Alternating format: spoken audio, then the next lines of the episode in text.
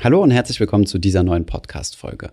In der heutigen Folge sprechen wir einmal über den vermutlich größten Wirtschafts- und Finanzskandal in der Geschichte der Bundesrepublik. Es geht um Wirecard. Wir haben uns einmal den Finanzkrimi etwas genauer angeschaut, eine Chronologie erstellt und ähm, ja, haben ganz am Schluss dann auch nochmal ein paar Learnings, ähm, ja, was man so als Privatanleger aus solch einem Fall lernen kann. Viel Spaß bei dieser Podcast-Folge.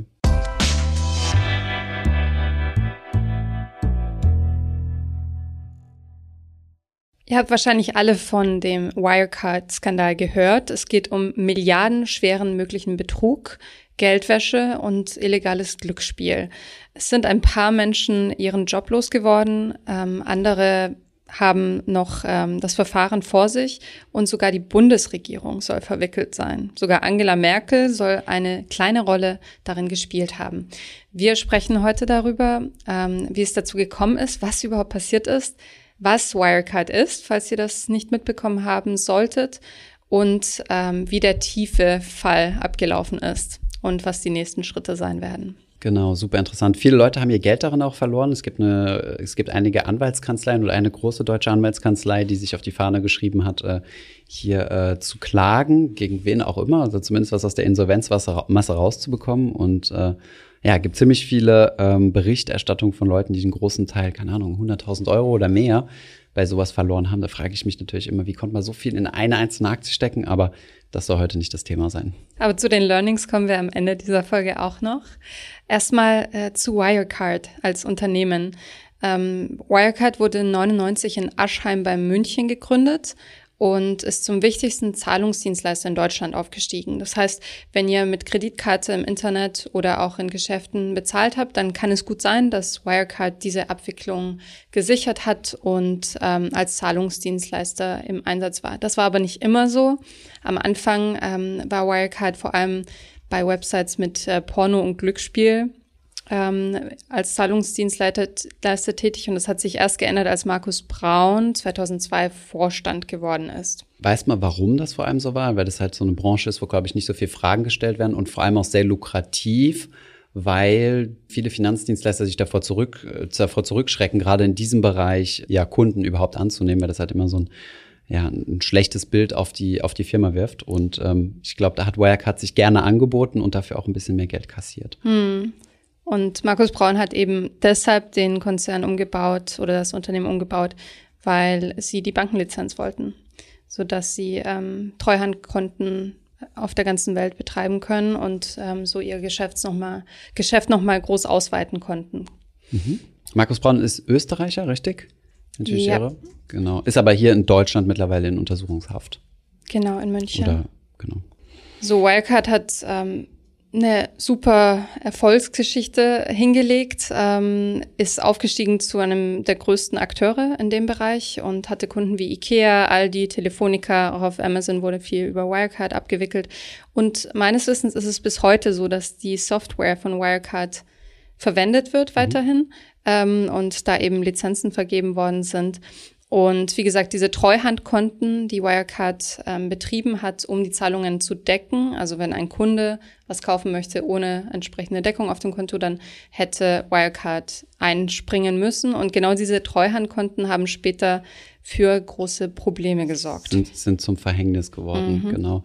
Übrigens, äh, ganz am Anfang habe ich mich auch dran erinnert, also ähnlich wie das die Aktivität der Solaris Bank, ich glaube, ähm, hat ähm, N26, wenn ich mich nicht ganz irre, mit Wirecard angefangen. Das heißt, am Anfang hatte N26 ja noch keine Banklizenz. Das heißt, im Hintergrund hattest du ein Wirecard-Konto, wenn ich mich da nicht irre. Aber genau. Hm.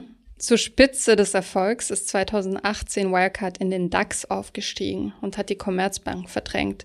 Also das ist ein ziemlicher Erfolg.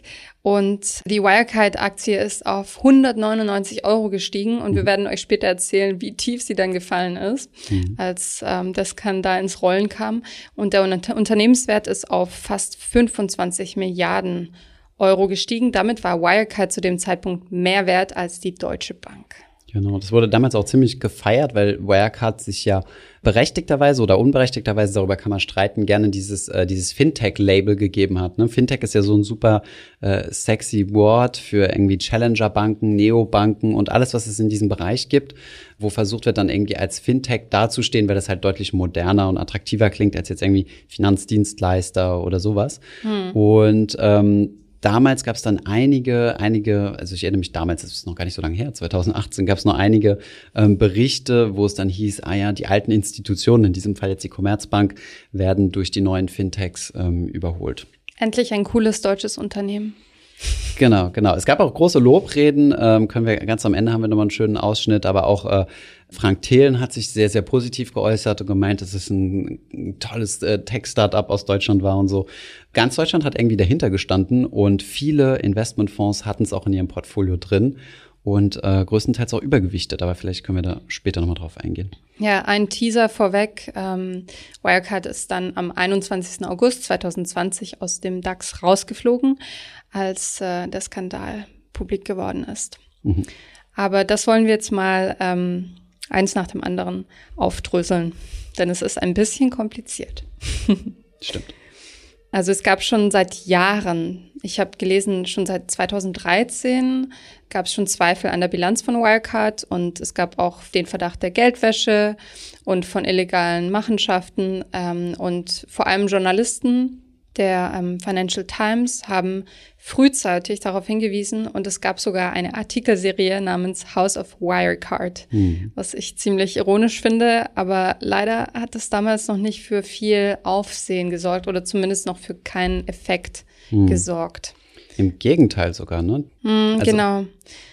Also ähm, es wurde auch 2016, das ist der nächste große Meilenstein an Vorwürfen, wurde von Cetara Research, was bis dahin noch unbekannt war, ähm, von einem Hedgefondsmanager ähm, betriebene Seite, ähm, wurde eine über hundertseitige Analyse veröffentlicht, in der auch äh, starke Vorwürfe der Geldwäsche erhoben wurden. Genau, und ähm, daraufhin hat die BaFin eben gegen diese Journalisten und gegen Investoren ermittelt. Mhm. Und erstmal zumindest ähm, bekannterweise noch nicht so stark gegen Wirecard. Mhm.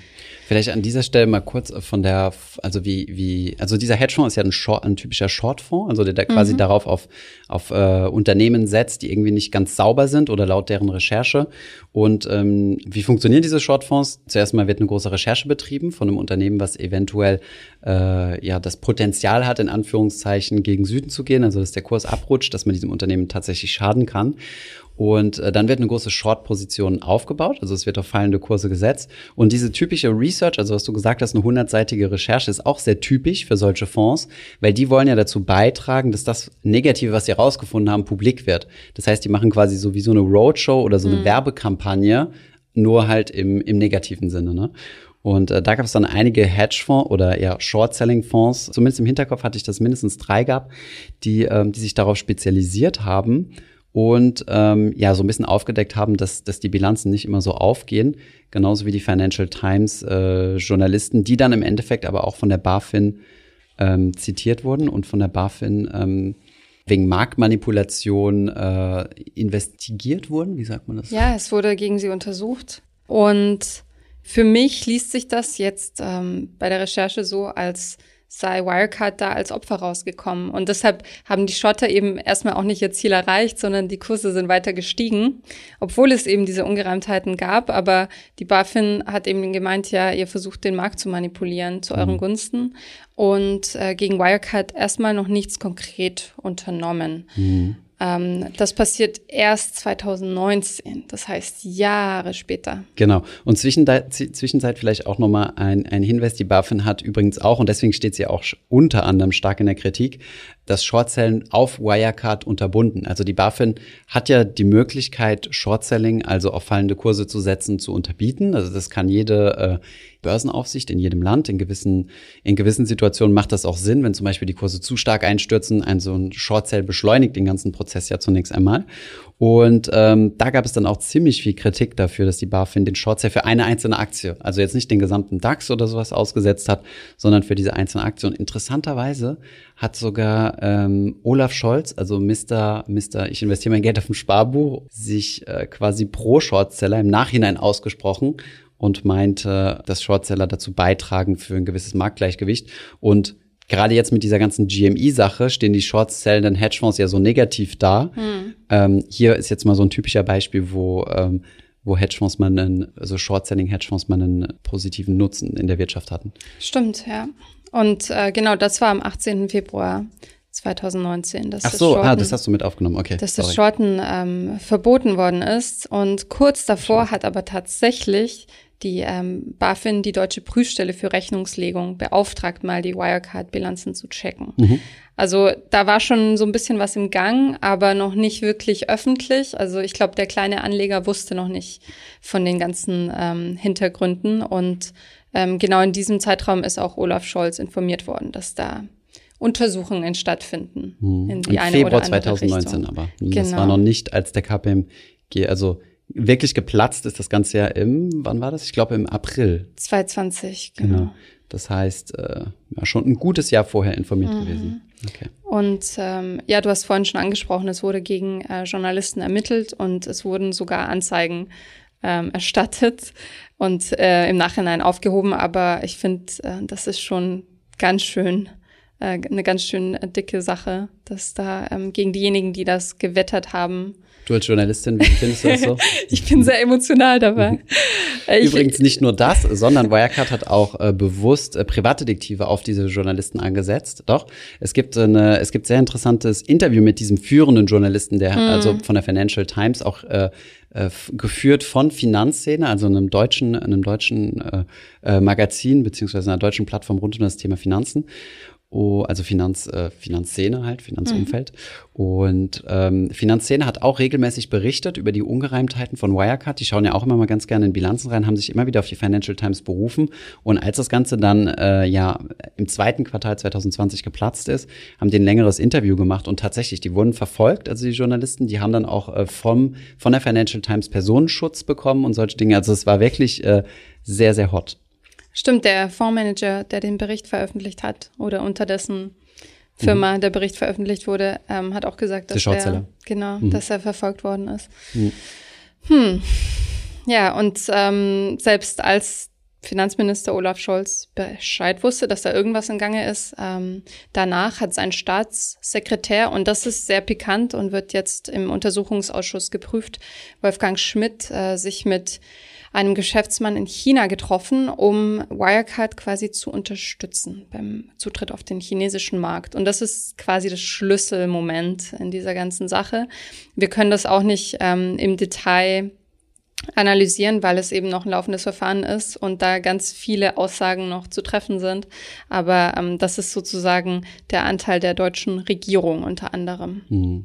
Ich meine, solche, solche extrem komplexen Dinge, weil ich meine, so Bilanz, äh, Bilanzskandale äh, sind nicht so ganz einfach auseinander zu, auseinanderzunehmen, ähm, dauern natürlich jetzt eine Zeit lang. Mhm. Also wir sind jetzt nicht mal ein Jahr seitdem genau. entfernt. Vielleicht nochmal ähm, in die Historie nochmal so eingewoben. Es gab zwischenzeitlich auch immer wieder Probleme. Also ähm, wenn du als äh, sowieso als öffentliches Unternehmen bist, du verpflichtet regelmäßig ähm, ja, Jahresabschlüsse zu machen und wenn du an der Börse gelistet bist, musst du unter dem sogenannten Prime-Standard ähm, mhm. deine Abschlüsse veröffentlichen. Das bedeutet unter anderem auch quartalsweise und die müssen von Wirtschaftsprüfern testiert sein.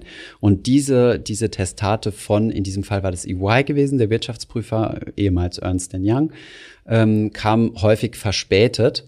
Und ähm, ja, es gab da immer wieder Verzögerungen, dann sind die Kurse auch ein bisschen abgerauscht, und dann kam doch noch das Testat und der Unterschrift, die Unterschrift und dann ging es weiter. Und genau, was ist EY dann? hat zwischen 2011 und 2018 jeweils ähm, ein positives Testat ausgestellt, mhm. was natürlich jetzt auch für große Fragen sorgt. Mhm. Und ähm, die könnten auch Millionen an Strafen zahlen müssen, wenn sie doch schon etwas gewusst haben. Es, es gibt eine Haftungsbeschränkung bei Wirtschaftsprüfern. Äh, auf der einen Seite glücklicherweise, auf der anderen nicht. Ich habe mit ähm, Wirtschafts-, also Freunde, die sowohl bei EY arbeiten, als auch mit Freunden, die in der Wirtschaftsprüfung arbeiten, nichts mit Wirecard zu tun haben, gesprochen. Und im Endeffekt ähm, ist das Argument, wie sie sich mit verteidigen, ist im Endeffekt zu sagen, naja, wir prüfen halt nur die Dokumente, die man uns vorlegt. Wenn man uns gefälschte Dokumente vorlegt, hm. da können wir da auch nichts dafür. Wir sind, also, wir sind, das sind jetzt nicht irgendwie Notare oder sowas und so Kontoauszüge zu fälschen und so klar, also das ist so ein bisschen die Debatte. Aber vielleicht kommen wir am Ende darauf, mhm. wer, wer sind die Schuldigen, wer, wo, wo, an welchen Stellen, und es ist sicherlich nicht nur eine, ähm, hat, hat da irgendwo ein System versagt. Ja. Ähm, die BaFin äh, prüft Wirecard jetzt ein bisschen schärfer, also ähm, Mitte, Ende 2019. 19. Und zwar auf den Verdacht der Geldwäsche vor allem. Und Wirecard will ähm, sein Image erstmal schützen und beauftragt KPMG um die Bilanz diesmal zu bestätigen. Denn EY wollte das nicht mehr 2019. Mhm. Denn ähm, es gab eben bestimmte Dinge, die nicht vorlagen mhm. oder etwas Ungereimtheit und ähm, deshalb KPMG. Aber diese Bilanz wurde nie erstellt. Mhm. Also sie haben quasi KPMG beauftragt, nochmal so eine Sonderprüfung zu machen. So, so hey, ich stelle mir mal nochmal ein Zeugnis aus oder ich gehe jetzt nochmal freiwillig nochmal zum TÜV oder sowas. Mhm. Und äh, Genau, das hat dann im Endeffekt äh, dieses übrigens diese diese Prüfung von KPMG äh, sollte zu einem gewissen Datum veröffentlicht werden und wurde dann ich glaube zwei oder dreimal verschoben und das hat schon mal dafür gesorgt, dass der Aktienkurs schon mal gut runtergegangen ist und dann im April 2020 ist das ganze Ding geplatzt. Denn es haben Belege für angebliche Einzahlungen auf Treuhandkonten gefehlt. Und ja, kurz später ist es dann wirklich downhill gegangen für genau. Dadurch, dass KPMG halt gesagt hat, wir stellen kein Testat aus, also wir bestätigen nicht, dass äh, die, die Konten, die Bilanz, äh, was uns da vorgelegt wird, das bestätigen wir nicht so, wie es ist. Mhm. Und äh, das ist im Endeffekt für ein börsennotiertes Unternehmen im Prime Standard, also im, im DAX ist das natürlich ein Todesurteil, weil ähm, institutionelle Anleger ihr Geld daran nicht mehr investieren können. Das bedeutet, dass institutionelle Anleger müssen äh, ihre Anteile verkaufen, äh, was dann auch passiert ist. Und genau, da sind, ist noch eine ganze ja, jede Menge äh, Dinge danach passiert. Mhm. Die Kapitulation von Wirecard war am 18. Juni 2020. Da hat Wirecard nämlich bekannt gegeben, dass 1,9 Milliarden Euro nicht auffindbar sind. Ähm, eine ganz schöne Stange Geld für so ein äh, großes Unternehmen, das im DAX vertreten ist. Angeblich sei das Geld bei Banken auf den Philippinen geparkt, aber Wirecard sei noch dabei herauszufinden, ob es es gibt oder ob es weggekommen ist. Und bis heute wird es auch noch im Untersuchungsausschuss mhm. und im Insolvenzverfahren ähm, ja, aufgekehrt, sozusagen. Mhm. Markus Braun hat eine Anzeige gegen Unbekannt erstattet ähm, also der, der, der CEO zu diesem Moment, wo er ähm, ja gesagt hat, er, er ist in einen Betrugsskandal verwickelt. Stand zu diesem Zeitpunkt, äh, hat er versucht, sich mehr als Opfer zu positionieren. Das äh, müssen Gerichte jetzt rausfinden, ob das, ob das tatsächlich so ist oder nicht. Mhm. Ja, wie du schon sagtest, ist es pikant, dass die Wirtschaftsprüfer von EY erstmal bis 2018 nichts moniert haben. Ähm, sie argumentieren genau damit, dass Dokumente fehlten. Mhm. Und jetzt wird ihre Verantwortung geprüft. Ähm, ich habe gelesen, dass sie bis zu vier Millionen Euro pro falscher Bilanz ähm, an Strafe bezahlen könnten. Genau, was ja gedeckelt ist und was im Endeffekt mhm. für keinerlei Schadensersatzzahlungen reichen würde für, für, geschädig, für geschädigte Anleger. Ja. Übrigens, ich habe das hier noch, oder genau, wir haben das hier noch ergänzt. Ähm, es gibt so Spekulationen, dass äh, das Ziel von Wirecard, und das wurde auch öffentlich äh, so nach außen getragen, war, irgendwann mal mit der Deutschen Bank zusammenzugehen, im Sinne von, dass äh, Wirecard die Deutsche Bank tatsächlich kaufen wollte. Das war vielleicht ein bisschen zu viel Hybris im Spiel. Ähm, dann doch das deutlich größere Geschäft zu kaufen, auch wenn es börsenwertmäßig ein bisschen mhm. unter, äh, zu dem Zeitpunkt unter, ähm, unter Wirecard bewertet war.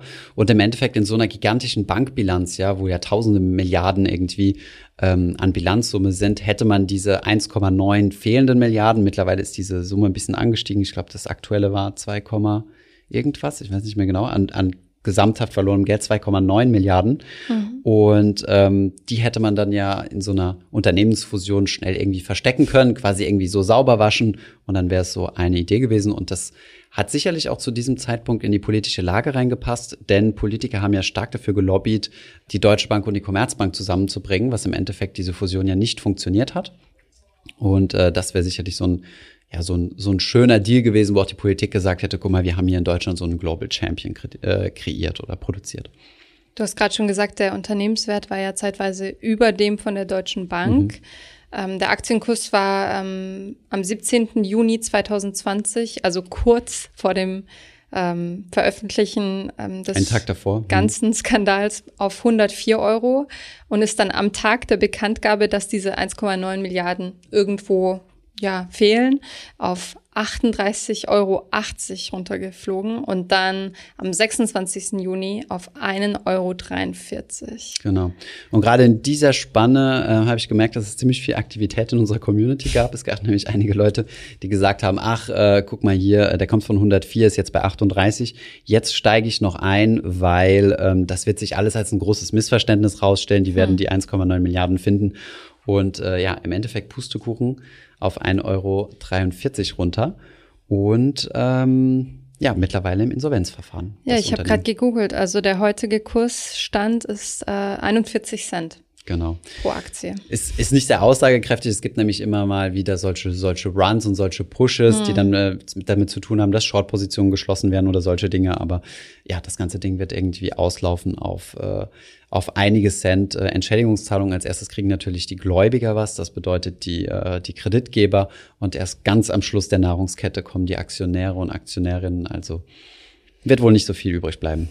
So, was sind die Trümmer von Wirecard? Also Ende August 2019, also nur wenige Monate später, wurde ein Insolvenzverfahren eröffnet in München.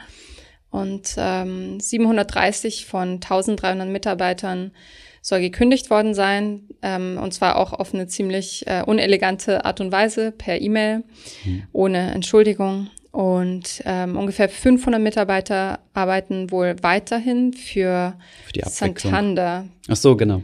Denn Santander hat das europäische Kerngeschäft von Wirecard abgekauft. Hm. Das ist auch immer so eine Spekulation, dass es hieß, ja, irgendjemand wird Wirecard schlucken, aber hm. mal ganz im Ernst, äh, die Talente bekommst du auch so. Also die Talente, also wenn du eine gute Firma bist, ähm, und dann, äh, dann äh, Wirecard-Talente anziehen willst, ich meine, wer wird auf einem sinkenden Schiff bleiben? Und die Technologien kannst du eigentlich auch nachbauen. Aber da gab es einige Spekulationen und genau die Santander hat dann zugeschlagen und einen Teil des Kerngeschäfts gekauft. Für rund 100 Millionen Euro, schätzen Experten. Genau. Und ähm, die ja, Teile der Tochter Gesellschaften, also Teilgeschäfte in den USA, Südafrika, Brasilien, wurden auch äh, verkauft bzw. verhökert. Ich glaube, ähm, das war dann eher so unter ferner Liefen. Ja, das ist dann die, die Arbeit des Insolvenzverwalters, solche Dinge. Genau. Mhm. Okay. Sehr gut. Also die Historik gibt es auch vielleicht hier nochmal ein paar Medienhinweise. Du hast die alle mit reingepackt gibt es eine Doku dazu. Es gibt übrigens auch eine interessante Doku, glaube ich, zu Jan Masalek, über den wir jetzt gar nicht mhm. gesprochen haben, der international gesucht wird mit Verbindungen zum russischen Geheimdienst. Angeblich. Oder zum österreichischen. Es gibt verschiedene Theorien. Genau, das war der COO, der vermutlich dahinter steckt, äh, der auch mit einigen äh, hunderten Millionen, glaube ich, sogar mhm. abgetaucht ist und irgendwie mit seinem Country Manager Philippinen da einen Deal gemacht hat. Und äh, Markus Braun, also der CEO, ist jetzt äh, in Untersuchungshaft. Ähm, Genau, also es gibt da einige, einige gute Medienquellen. Wenn ihr euch da weiter informieren wollt, die packen wir alle natürlich in die Show Notes. Mhm. Was ich aus journalistischer Perspektive noch besonders spannend finde, ist die Rolle der Bundesregierung. Mhm. Und ähm, das wird im, ja, im Untersuchungsausschuss, ähm, der seit September 2020 läuft, aufgerollt. Und ähm, eine zentrale Rolle spielt natürlich unser Finanzminister, den mhm. wir schon erwähnt haben und äh, inwiefern er hätte früher reagieren müssen oder eben seinen Staatssekretär abhalten müssen davon, inwiefern wer informiert war und so weiter.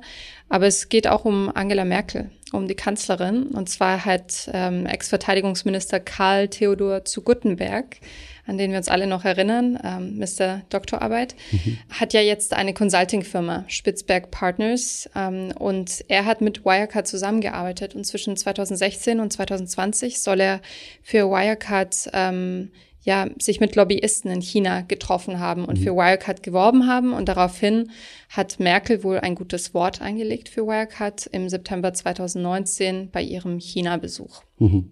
Und das ist natürlich auch ähm, eine ganz schöne Nummer. Was natürlich an sich jetzt nicht verwerflich ist, ne? weil angenommen es, es wäre ein solides Unternehmen gewesen mhm. und als Bundeskanzlerin würde ich jetzt nicht, also ja, also würde ich jetzt nicht ihr unter, also von ihr erwarten, dass sie Bilanzen lesen und äh, ja. äh, Fälschungen entdecken kann. Von daher ähm, so an sich nicht verwerflich. Ich finde es verwerflich ab dem Moment, wo halt wirklich bekannt wird, dass es hier eine Warnung gibt, dass hier die BaFin irgendwas macht ähm, wie das, äh, ja, wie das jetzt zum Beispiel bei, bei Scholz der Fall gewesen ist. Nicht ganz ähm, unbeteiligt oder nicht ganz ohne Kritik kommt auch unsere Aufsicht äh, davon. Unsere liebe BaFin. Denn auch bei der BaFin gab es einige Kritik, also dass dort nicht genauer hingeschaut wurde und tatsächlich einige Mitarbeiter sogar Wirecard-Aktien haben. Das ist auch in einem späteren Untersuchungsausschuss rausgekommen. Und äh, ja, auch in der, in der BaFin, also Bundesanstalt für Finanzdienstleistungsaufsicht, also eine Aufsichtsbehörde, sind im Anschluss einige Köpfe geholt, also Leute, die dort ihren, ihren Job verloren haben. Genau, Ende Januar 2021 ist Felix Hufeld, der Chef der BaFin, mhm. zurückgetreten auf Druck ähm, des Finanzministeriums. Und ja, nochmal zu Angela Merkel, also die Frage steht im Raum und wird vor allem von Oppositionspolitikern immer wieder gestellt. Ähm, und zwar soll Angela Merkel vom Finanzministerium vor diesem China-Besuch informiert worden sein. Und äh, das wäre natürlich dann schon schwierig. So. Hm. Okay, verstehe. Aber wie gesagt, laufendes Verfahren. Wir wissen selber noch nicht mehr als das. Ja, bin mal gespannt, ob ein Kinofilm rauskommen wird, ob es da schon, äh, Bestimmt. ob es da schon Rechte gibt dazu. Ja. Bestimmt. Wäre schade, wenn nicht. Okay, wie ist der aktuelle Stand ähm, vom Gerichtsverfahren, Anna? Also das Untersuchungsverfahren im Bundestag läuft weiter. Das äh, läuft jetzt seit etwa einem Dreivierteljahr, seit September. Mhm. Und ähm, da werden noch einige wichtige Personen ähm, gesprochen und befragt. Unter anderem der Ex-Wirecard-Chef Markus Braun, der ja in Untersuchungshaft sitzt und versucht rauszukommen. Mhm. Also da habe ich einige Artikel zu gefunden. Der Vorwurf bei ihm lautet, dass er eben ein Komplize war und bis zu 3,2 Milliarden Euro ähm, seine, veruntreut hat. Mhm. Genau, veruntreut hat. Und ähm, er hat in dem Verfahren aber viele Fragen einfach nicht beantwortet. Ähm, selbst so einfache Fragen nach seinem Doktortitel oder ob er eine Tochter hätte. Also er ist nicht sehr kooperativ, einem Anschein nach. Und ähm, ja, du hast ja schon äh, gesagt, dass der Ex-Vorstand Jan Masalek untergetaucht ist mhm. und es gibt allerlei Gerüchte um ihn. Also es ist echt eine sehr schillernde Figur, ja. Schillernde, interessante, auf mich äh, narzisstisch wirkende mhm. Figur und ähm, zuerst hieß es, er sei wahrscheinlich auf den Philippinen untergetaucht, jetzt heißt es in Moskau, es gibt Fahndungsfotos, du hast erzählt, du hast sie sogar mal gesehen. Am Flughafen hängen die überall, ja. Wenn du in Deutschland einreist, direkt äh, überall äh, Jan Masalek-Bilder in allen Größen. Mit hm. Bart, ohne Bart. Genau. Im Anzug oder im T-Shirt. Hm. Ja, die BKA sucht ihn und es ist wohl auch Interpol international ihm auf den Fersen, aber bis jetzt noch ohne bekanntes Ergebnis zumindest. Ja, die BaFin hat, wie gesagt, ein paar Köpfe rollen lassen und ähm, sie hat sich vorgenommen, Unternehmen mit einer ähnlichen Struktur wie Wirecard besser zu untersuchen. Ähm, das heißt also Unternehmen, die ein Zusammenschluss sind, aber keine Finanzholding, weil das war ein Teil der Probleme. Die BaFin konnte eben nicht alle Geschäfte, alle Operationen der Wirecard ähm, gleich transparent untersuchen. Und auch für Wirtschaftsprüfer gibt es jetzt ein offiziell neues Regelwerk, mhm. ähm, sodass die strengere Vorgaben einhalten müssen. Weil natürlich ist auch die Regierung jetzt dadurch ähm, unter Druck geraten und musste mhm. irgendwas beschließen, behaupte ich jetzt mal. Hm, ja, das stimmt schon. Wo ich immer sehr, also vielleicht mal so ein ganz genereller Investment-Advice, bevor wir mal so da reingehen, äh, was man, was man da so für Lehren draus ziehen mhm. kann, ist für mich, sobald dir einer sagt, es ist kompliziert, so als Ausrede quasi oder als, äh, als Erklärung, dann wäre ich immer direkt misstrauisch. Und ähm, weil wenn dir die Person gegenüber nicht erklären kann, auch egal wie kompliziert es ist, in einfachen Worten zu erklären, was da los ist, hat die Person das entweder selbst nicht verstanden, zum Beispiel jemand, der jetzt einfach blind in Bitcoin investiert hat, äh, und du fragst ihn mal, was, was steckt denn überhaupt dahinter? Und genau dasselbe, genau dieselbe Strategie sieht man übrigens auch häufig in der Politik, dass man da, dass dann Politiker sagen, so einfach lässt sich das nicht sagen, das ist mhm. deutlich komplizierter, als man denkt. Das heißt dann meistens so, ich habe mich mit der Thematik nicht befasst. Und genau dieses, genau diese Prozedur hat auch Wirecard regelmäßig gefahren und gesagt, wir sind in einem komplexen komplexen Business. Wir haben internationale Zahlungsströme. Es ist sehr, sehr komplex. Ich, man kann das nicht einfach so sagen ähm, und so weiter. Ähm, es gab übrigens auch zwischendurch, das war mal so der erste, weil wir haben das jetzt so dargestellt, so Step by Step und so, aber es gab ja immer wieder mal Peaks und immer mal wieder Skandale. Es gibt ein ganzes Buch vom Finanzbuchverlag dazu, das können wir auch gerne äh, in den Shownotes verlinken, wo es immer mal wieder, äh, ja, zu Ungereimtheiten kam, ja, wo ja im Endeffekt dann auch die Journalisten von der Financial Times draufgekommen sind. Zum Beispiel wurde eine Tochtergesellschaft von Wirecard oder irgendwie gab es eine Transaktion, wo eine Firma gekauft wurde, mit der Wirecard zusammengearbeitet hat in Indien für 340 Millionen und haben die Hedgefonds reingeschaut und gesehen, es ist quasi eine Hülle, da ist nichts und es wurde behauptet, ja, das ist ein Treuhänder, da sind ein paar ähm, äh, da ist jede Menge Geld an der Custody, das konnte aber nie nachgewiesen werden und so weiter. Also vielleicht als, als kleiner Tipp, so grundsätzlich im Leben, sobald dir einer sagt, es ist kompliziert oder es ist komplex und will dann nicht mehr darauf ausführen dazu, ist meistens irgendwas faul. Ja, das ist ein guter Ratschlag. Und ähm, du hast uns vorhin versprochen, dass du uns noch ein Dirk Müller Schnipsel vorspielen möchtest. Jetzt hast du es gesagt, worum es ging, genau. Also was, ähm, was, was kann man aus dieser ganzen Geschichte lernen? Und hier möchte ich gerne mal kurz einen, einen Soundausschnitt von Mission Money hier im Podcast abspielen, der im Januar 2018 äh, aufgenommen wurde. Das war also einige Monate bevor dann der, also im April ist, ist ja dieser KPMG-Report dann im Endeffekt nicht erschienen, das heißt einige Monate ähm, davor. Eine Aktie, die du unserer Community wärmstens ans Herz legen kann oder vielleicht sogar eine Lieblingsaktie? ja, die habe ich ja gerade genannt, die Packer ah, okay. vorbei. Wie gesagt, sie ist schon weit gelaufen, aber nach wie vor, wir haben sie immer noch. Also äh, Vorsicht, Interessenskonflikt, wir haben sie im Vor. Wenn ihr die jetzt kauft, da könnte ich einen Interessenskonflikt haben. Ganz okay. wichtig, Vorsicht, Achtung. Ähm, ja, das ist also für mich momentan so eine Lieblingsaktie. Die Wirecard, die haben wir auch im Fonds, ähm, ist für mhm. uns seit Beginn an eine Lieblingsaktie. Die war zwischendurch äh, in allen möglichen Medien totgeschrieben. Oh, die gehen pleite und was ich was alles. Ja, da gab es ja mal einen Skandal. Ja, da gab's ja. Einen, ja, der Skandal war, dass ein Skandal gemacht wurde, der keiner war. Genau. Und versucht ja, hat, diese Aktie zu drücken. Und Gott sei Dank haben die uns unsere Hausaufgaben selbst gemacht und nicht nur einfach irgendwelche Zeit, Zeitung gelesen, sondern äh, haben selbst analysiert und haben gesagt, das ist Bullshit. Wir haben das Unternehmen bis ins letzte Detail überprüft, bis in die letzte Fußnote. Das ist sauber und äh, da haben wir, das ist vollkommen unterbewertet. Habt ihr nachgekauft? Also, äh, sie ist im Discord schon viel diskutiert worden, diese, äh, diese Stelle. Das äh, zum Thema, wir haben unsere Hausaufgaben gemacht und sehr, sehr tief und sehr, sehr genau ins Detail reingeschaut. Ähm, ich weiß jetzt nicht, ob man hier von Profis sprechen kann oder nicht, aber äh, an dieser Stelle, Dirk Müller ist nicht der Einzige. Ich fand diesen, diesen Ausschnitt einfach nur sehr, sehr, äh, sehr, sehr amüsant. Und wenn man ihn rückwirkend anschaut, äh, das sind drei Monate später, hat, äh, war auf einmal überall Fire on the Roof. Es gab aber auch andere, die meisten Asset Manager, gerade die Deutschen, also Union Investment, die DWS, hatten alle sehr große Positionen in äh, in Wirecard übergewichtet, also mehr, also stärker gewichtet als jetzt im Vergleich zum DAX, weil es halt so ein Turnaround-Kandidat war, weil es halt hieß, ähm, ja, das sind alles Fake News, ähm, da versuchen Journalisten unser deutsches Unternehmen schlecht zu machen, ähm, da versuchen irgendwelche gierigen Heuschrecken, Shortseller-Fonds äh, irgendwas abzustauben. Das ist ein solides Unternehmen und äh, da wurde so auf das Turnaround gesetzt. Nicht zuletzt, vermutlich auch durch das Management von Wirecard, was ja sehr gerne ähm, bei diesen Fondsgesellschaften dann Rede und Antwort gestanden hat.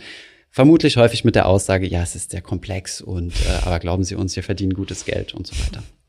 Von daher, was kann man daraus lernen? Ähm, solche Ereignisse, erstens mal vorab, ähm, sind extrem unwahrscheinlich. Also, dass eine Firma so in dieser Größenordnung Bilanzskandal betreibt, hat es bisher noch kaum gegeben. Ein vergleichbares Beispiel ist Enron in den USA, mhm. aber extrem unwahrscheinlich. Nichtsdestotrotz kann es trotzdem passieren und deswegen macht es Sinn, ähm, zu streuen und zu diversifizieren. Ich glaube, Wirecard hat das Vertrauen vieler Deutschen in Aktien wieder zerstört nachdem sie es langsam aufgekehrt hatten nach der Telekom. Ja. Hoffentlich wird jetzt auf äh, mehr in das Thema Diversifikation vertraut. Ja, das wäre auf jeden Fall mal ein guter, ja. ein gutes Learning. Aber es ist auch zu, ja, zu beachten, dass das natürlich ein Skandal ist und wenn das stimmt, auch kriminell ist und ähm, nicht einfach nur ein, ähm, ja, ein Kursrückgang ist, sondern ein Skandal in Milliardenhöhe. Mm, absolut. Es gibt auch Klagen. Äh, wir wurden häufiger gefragt, soll man sich daran beteiligen? Eine Anwaltskanzlei ist auch auf uns zugekommen und hat gesagt, hey, könnt ihr das mal äh, in eurer Community tragen? Klar, ich meine, das wäre für die die beste Werbung gewesen, alle Wirecard-Aktionäre einzusammeln. Wie funktionieren solche Anwaltskanzleien? Man kann sich da an so einer Sammelklage beteiligen und muss dann sehr wahrscheinlich im Erfolgsfall einen gewissen Prozentsatz abdrücken. Ähm, der wird vermutlich nicht so gering sein. Soll man sich daran beteiligen? Das muss jeder für sich selbst wissen.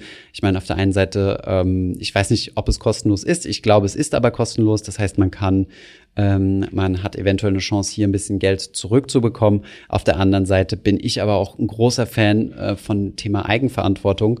Und ähm, ja, von daher wollte ich das jetzt nicht hier bei uns auf dem Kanal groß äh, an die Fahne schreiben und sagen, hey, beteiligt euch an sowas, sondern ich finde, man sollte irgendwo dann auch zu den Investmentrisiken stehen, die man eingegangen ist, auch wenn sowas natürlich extrem unwahrscheinlich ist, aber nicht unmöglich. Wir hoffen jedenfalls, dass ihr kein Opfer des Wirecard-Kurssturzes geworden seid oder wenn doch, dass ihr es irgendwie verkraften konntet und in Zukunft ähm, Lehren daraus zieht. Sehr gut. Vielen Dank fürs Zuhören und bis zum nächsten Mal. Danke, bis zum nächsten Mal. Ich hoffe, diese Podcast-Folge hat dir gefallen. Wenn ja, dann zöger doch nicht in deinem Umfeld über diesen Podcast zu sprechen, bei Freunden und Bekannten. Ich denke, es gibt auch in deinem Umfeld viele Menschen, die sich für das Thema finanzielle Bildung interessieren oder interessieren sollten. Wenn du auf iTunes bist, würden wir uns auch freuen, wenn du uns eine positive Bewertung dalässt. Das hilft uns, den Podcast noch einfacher auffindbar zu machen. Alle wichtigen Links und Verweise findest du wie immer in den Show Notes zu diesem Podcast. Vielen Dank fürs Zuhören und bis zum nächsten Mal.